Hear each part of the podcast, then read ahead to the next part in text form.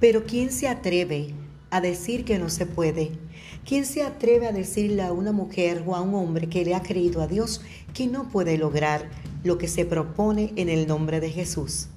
Sabes, muchas veces nos dejamos llevar por nuestras emociones y muchas de esas emociones retan nuestra fe.